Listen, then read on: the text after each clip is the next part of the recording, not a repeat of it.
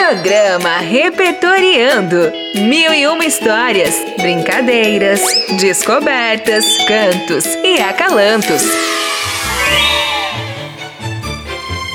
Cheguei! E já estamos no ar com o programa Repertoriando. Que é uma realização da Prefeitura de Rio Preto por meio das Secretarias de Educação e Comunicação. Em parceria com a Rádio Educativa. Sou a Reni Trombi. Eu sou o Zé Antônio Borges. E eu, Vanessa Passarim. Quem fechou a porta? E como esse copo se quebrou sozinho? Que varinha é essa, Reni? É a minha varinha mágica. Eu sou uma bruxa poderosa. Pode parar. Sei bem que o conto que vamos ouvir hoje faz parte do livro Os Contos de Beedle, o Bardo. ah, Vanessa, é claro que você sabe. Afinal, foi você que me indicou esse texto. Confesso que fiquei encantada com os contos desse livro, que é uma coletânea de histórias populares para jovens bruxos e bruxas, contadas há séculos e super atuais nesse universo de magia. As histórias de Beedle se assemelham aos nossos contos de fadas sob muitos aspectos. Por exemplo, a virtude é normalmente premiada e o vício castigado. Nos contos de fadas, é comum a magia estar na raiz dos problemas do herói ou da heroína. Já nos contos de Beedle, o Bardo, ao contrário, encontramos heróis e heroínas que, embora capazes de realizar mágicas, descobrem que lhes é quase tão difícil resolver seus problemas quanto é para nós. As histórias de Beedle ajudaram gerações de pais bruxos a explicar este doloroso fato da vida aos seus filhinhos. A magia tanto causa dificuldades quanto as resolve. Depois dessa importante explanação, convido a todos para embarcarmos juntos nessa magia. Abracadabra!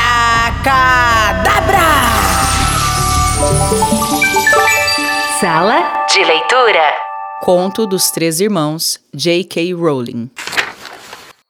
Era uma vez três irmãos que estavam viajando por uma estrada deserta e tortuosa ao anoitecer. Depois de algum tempo, os irmãos chegaram a um rio fundo demais para vadiar e perigoso demais para atravessar a nado. Os irmãos, porém, eram versados em magia. Então, simplesmente agitaram as mãos e fizeram aparecer uma ponte sobre as águas traiçoeiras. Já estavam na metade da travessia quando viram o caminho bloqueado por um vulto encapuzado. E a morte falou. Ela estava zangada por terem lhe roubado três vítimas, porque o normal era os viajantes se afogarem no rio. Mas a morte foi astuta. Fingiu cumprimentar os três irmãos por sua magia e disse que cada um ganhara um prêmio por ter sido inteligente o bastante para lhe escapar. Então, o irmão mais velho, que era um homem combativo, pediu a varinha mais poderosa que existisse. Uma varinha que sempre vencesse os duelos para seu dono. Uma varinha digna de um bruxo que derrotara a morte.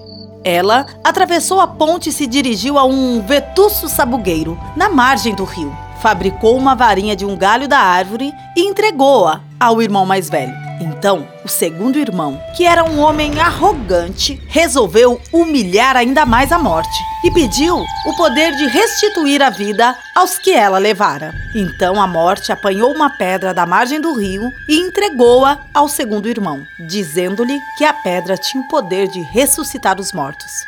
Então a morte perguntou ao terceiro e mais novo dos irmãos o que ele queria. O mais moço era o mais humilde e também o mais sábio dos irmãos, e não confiou na morte. Pediu então algo que lhe permitisse sair daquele lugar sem ser seguido por ela. E a morte, de má vontade, lhe entregou a própria capa da invisibilidade. Então, a morte se afastou para um lado e deixou os três irmãos continuarem a viagem. E foi o que eles fizeram, comentando assombrados a aventura que tinham vivido e admirando os presentes da morte. No devido tempo, os irmãos se separaram, cada um tomou um destino diferente. O primeiro irmão viajou uma semana ou mais e, ao chegar a uma aldeia distante, procurou um colega bruxo com quem tivera uma briga. Armado com a varinha de sabugueiro, a varinha das varinhas, ele não poderia deixar de vencer o duelo que se seguiu. Deixando o inimigo morto no chão, o irmão mais velho dirigiu-se a uma estalagem onde se gabou em altas vozes da poderosa varinha que arrebatara da própria morte e de que a arma o tornava invencível. Na mesma noite, outro bruxo aproximou-se sorrateiramente do irmão mais velho enquanto dormia em sua cama, embriagado pelo vinho. O ladrão levou a varinha e, para se garantir, cortou a garganta do irmão mais velho. Assim, a morte levou o primeiro irmão. Entre mentes, o segundo irmão viajou para a própria casa, onde vivia sozinho. Ali, tomou a pedra que tinha o poder de ressuscitar os mortos e virou-a três vezes na mão. Para sua surpresa e alegria, a figura de uma moça que tivera esperança de desposar antes da sua morte precoce surgiu instantaneamente diante dele. Contudo, ela estava triste e fria, como que separada dele por um véu. Embora tivesse retornado ao mundo dos mortais, seu lugar não era ali e ela sofria. Diante disso, o segundo irmão, enlouquecido pelo desesperado desejo, matou-se para poder verdadeiramente se unir a ela. Assim, a morte levou o segundo irmão.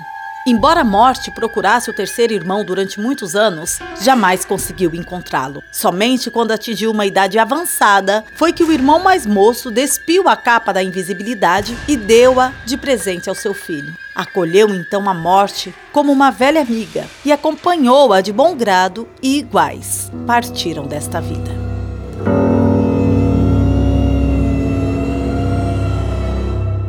A moral de O Conto dos Três Irmãos não poderia ser mais clara. Os esforços humanos para evadir ou superar a morte estão sempre fadados ao desapontamento. O terceiro irmão da história, o mais humilde e também o mais sábio, é o único que compreende isso, pois tendo escapado uma vez da morte por um tris, o melhor que poderia esperar era adiar o próximo encontro o máximo possível. Pois é, Zé. A expertise faz parte da sobrevivência. Muito bom esse conto, né? Eu só quero deixar registrado que esse livro foi escrito pela autora J.K. Rowling. E esse livro é mencionado em Harry Potter e as Relíquias da Morte, o último livro da série Harry Potter. Ela é uma escritora, roteirista e produtora cinematográfica britânica notória por escrever a série de livros Harry Potter. Os livros ganharam uma popularidade mundial, recebendo muitos prêmios e vendendo mais de 500 milhões de cópias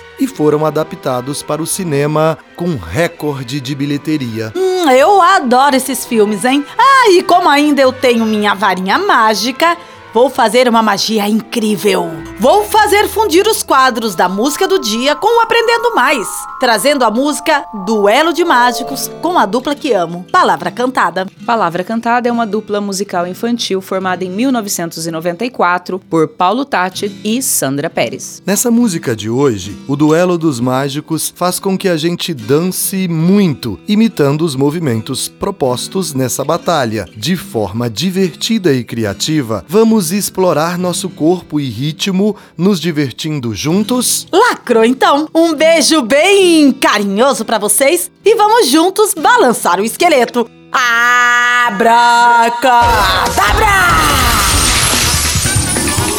Música do dia. Olha só o que eu achei Nessa velha escrivaninha, uma autêntica varinha mágica.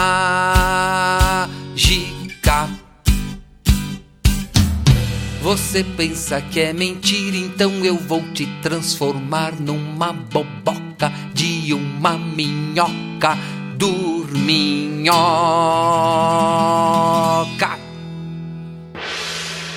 Vira minhoca, vira minhoca, você virou, você virou uma minhoca. Pula minhoca, dança minhoca, você virou, você virou uma minhoca. Virou, virou minhoca. Olha só o que eu achei nessa velha penteadeira, um potinho de pó Tchau! Ouviu o programa Repertoriando, uma realização da Prefeitura de São José do Rio Preto, por meio das Secretarias de Educação e Comunicação, em parceria com a Rádio Educativa.